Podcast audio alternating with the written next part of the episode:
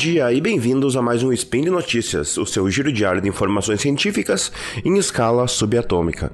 Meu nome é Thiago Prato Spinato e hoje, dia 17 Irisian do calendário Decatrian e dia 30 de agosto de 2021 do calendário gregoriano, falaremos de inteligência artificial, robôs e regulação. E no programa de hoje, Tribunal australiano decide que robôs podem ser inventores. Debatedores defendem regulação setorial para uso da inteligência artificial no Brasil. Rússia e Estados Unidos não querem que robôs assassinos sejam controlados por humanos. Speed Notícias.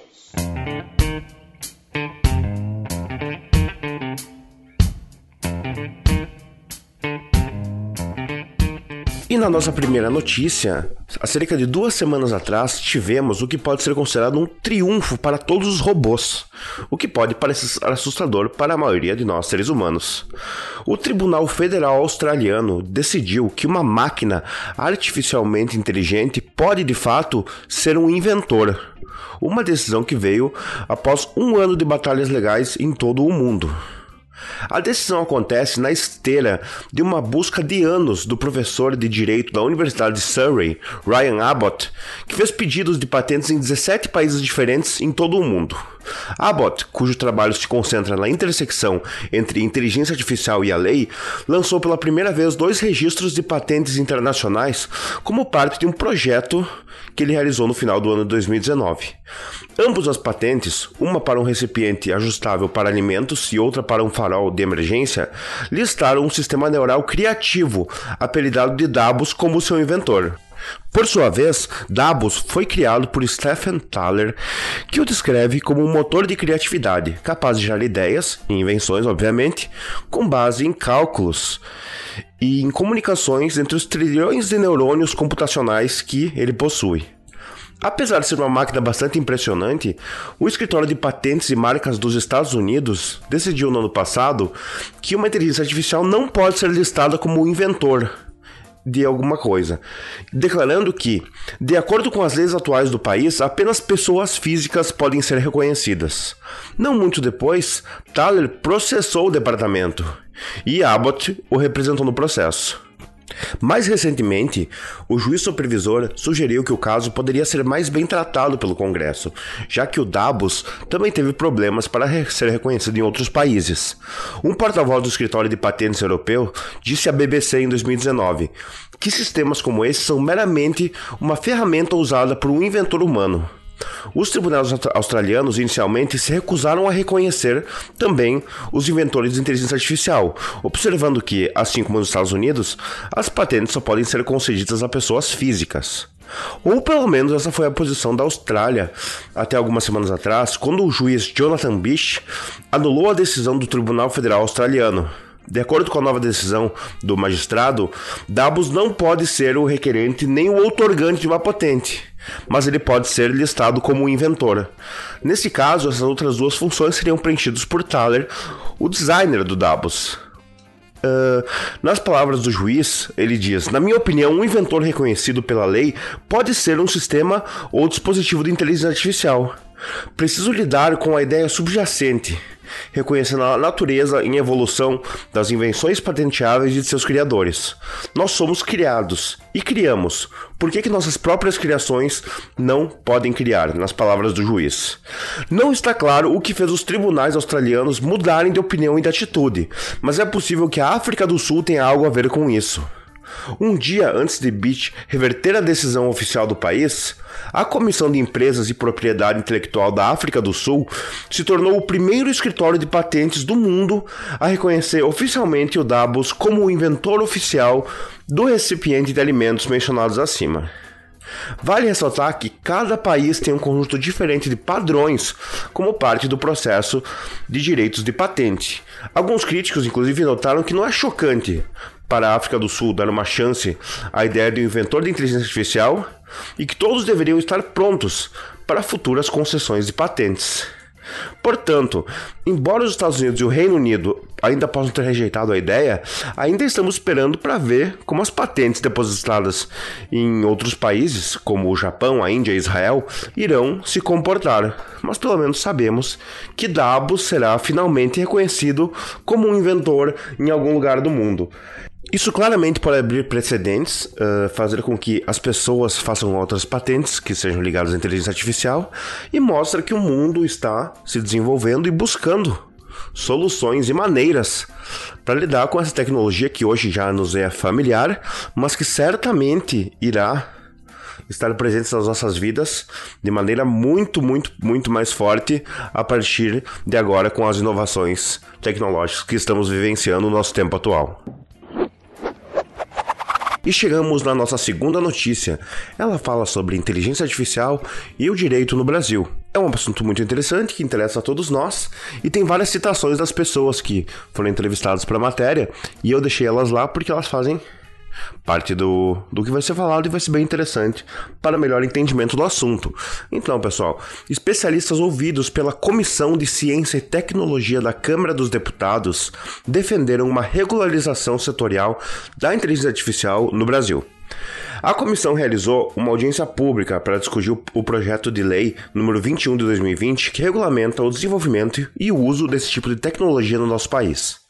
A proposta tramita em regime de urgência e pode ser votada a qualquer momento pelo plenário, o que, na opinião da professora Dora Kaufmann, pós-doutora em Impactos Sociais da Inteligência Artificial, pode prejudicar o objetivo da medida e a discussão ampla do tema com a sociedade. Nas palavras dela, grande parte das empresas das instituições do Brasil estão na fase inicial da transformação digital, que é a digitalização dos processos básicos, é a automação básica.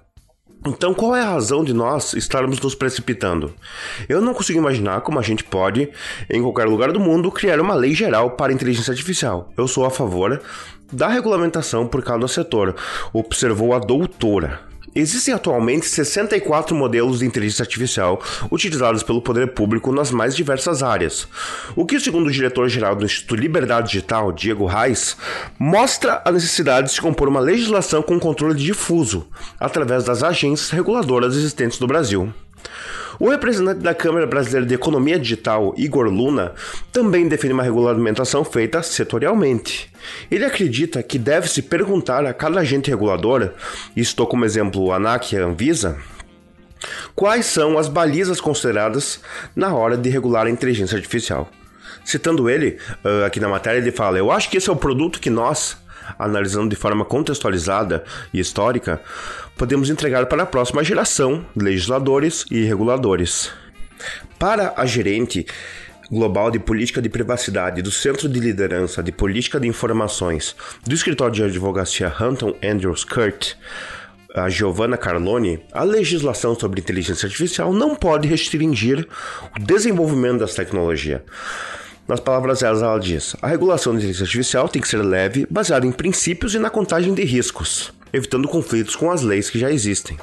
Segundo, a gerente global de política de privacidade do Centro de Liderança de Política de Informação do escritório de advocacia Hunton Andrews Kurt, Giovanna Carlone, a legislação sobre inteligência artificial não pode restringir o desenvolvimento dessa tecnologia.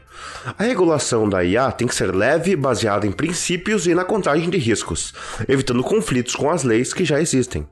Para ela, se a regulação da inteligência artificial for muito detalhada, impor regras que sejam muito prescritivas sobre essa tecnologia, existe um risco de que essa regulação resulte no efeito contrário do que é o desejado, que é o desenvolvimento dessa tecnologia. O deputado do PSDB, Vitor Lippe, concorda com isso. Ele fala: Todos nós acreditamos na importância do tema e entendemos que o parlamento brasileiro tem a responsabilidade de criar uma legislação. Mas ele não quer, de forma nenhuma, prejudicar o desenvolvimento econômico e social do Brasil, muito menos o desenvolvimento tecnológico. O presidente da Associação Brasileira de Inteligência Artificial, Walter Wolff, destacou que de 5 mil startups pesquisadas no Brasil, cerca de 700 estão ligados à inteligência artificial, representando 15 mil trabalhadores e com investimento de 800 milhões de dólares. Segundo ele, a legislação tem que estar em sintonia com o que é produzido no país, que não deixa a desejar, na avaliação de Wolff, quando se trata de recursos humanos para desenvolvimento da inteligência artificial.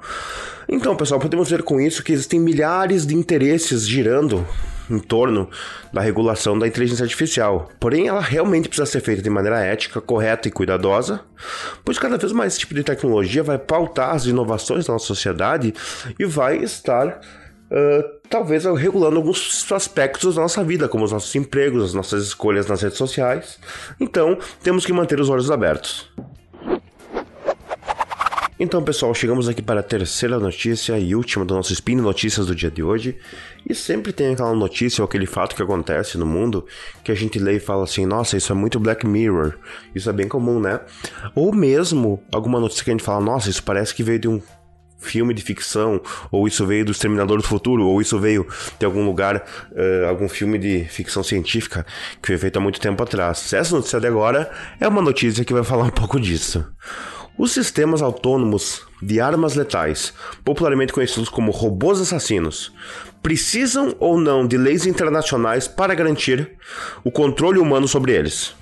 50 países se reuniram na sede das Nações Unidas na Suíça para discutir a criação de um tratado com regulamentações específicas para proibir ou restringir o uso desse tipo de armamento. Na contramão da maioria dos países, representantes da Rússia acreditam que a comunidade global não necessita de novas regras que coloquem operadores humanos no comando exclusivo da tomada de decisões em situações de vida ou morte, mantendo um controle significativo sobre a responsabilidade no uso da força. Segundo eles, o alto nível de autonomia dessas armas permite que elas operem em uma situação de conflito dinâmica e em vários ambientes, mantendo um fator apropriado de seletividade e precisão.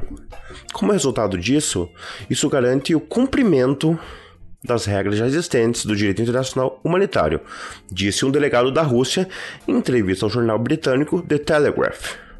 Um dos argumentos defendidos pela Rússia é que os algoritmos de inteligência artificial, que fazem parte do sistema op operacional desses robôs assassinos, já são avançados o suficientes para diferenciar amigos e inimigos, civis e militares em situações de guerra. Segundo os delegados do país de Vladimir Putin, a criação de novas regras de controle vai sobrecarregar as máquinas autônomas com regulamentos redundantes e desnecessários. Ao lado da Rússia, países militarmente poderosos como Israel e Estados Unidos também consideram prematuros os movimentos para a implementação de uma nova lei de controle internacional. Essas nações investem pesado no desenvolvimento de sistemas autônomos de combate e aprendizagem de máquina, com aplicação em terra, na água e no mar. Matar ou ferir pessoas com base em dados coletados por sensores e processados por máquinas violaria nossa dignidade. Depender de algoritmos para alvejar pessoas irá desumanizar a guerra e corroer nossa humanidade, produzindo efeitos imprevisíveis e inexplicáveis, argumenta a pesquisadora da organização Human Rights Watch, Bonnie Doherty. Entre os 31 países que defendem a proibição total de robôs assassinos em ações militares estão Argentina, Bolívia, Brasil, Chile, Colômbia, Cuba, Equador, Egito, Iraque, Jordânia, México, Marrocos e Venezuela. Outras nações, como a China, sustentam a necessidade de regulamentação, mas são contra a exclusão geral de armas autônomas em cenários de guerra. A ideia da criação de um tratado internacional é impedir que um robô defeituoso ou mal desenvolvido abra fogo contra civis ou fique fora de controle após sofrer uma avaria no campo de batalha. Segundo os especialistas, manter seres humanos no comando em situações críticas é fundamental para evitar tragédias e mortes de pessoas inocentes. Os seres humanos devem aplicar as regras do direito internacional humanitário na execução de todo e qualquer tipo de ataque, de modo que as armas não compliquem essa decisão ainda mais. Nossa visão é que um algoritmo escrito para esse fim não deva decidir quem vive ou morre, encerra o assessor do Comitê Internacional da Cruz Vermelha, Neil Davison. Com esse tema polêmico para encerrar esse spin, temos que pensar que estamos muito no começo desse tipo de discussão e de utilização de máquinas autônomas. Mesmo que elas já sejam usadas, as que são usadas hoje nos campos de batalha não são totalmente autônomas. Porém, não deixa de ser assustador saber que a possibilidade de máquinas que vão servir para ceifar a vida de pessoas estejam se aproximando tão rapidamente da nossa realidade. E por hoje é só, pessoal. Lembro que todos os links comentados estão no post e deixe lá também seu comentário, elogio, crítica, declaração de amor ou sua forma predileta de matar o Tarek. Lembro ainda que esse podcast só é possível acontecer por conta do seu apoio no patronato do SciCast, no Patreon, Padrim e PicPay. Um grande abraço para todo mundo, fiquem em casa e até amanhã!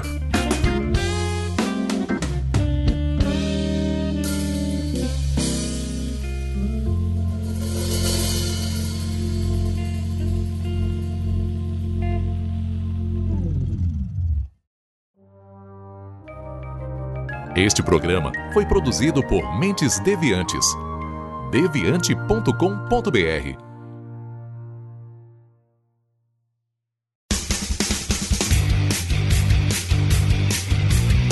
Cortes, edição de podcast.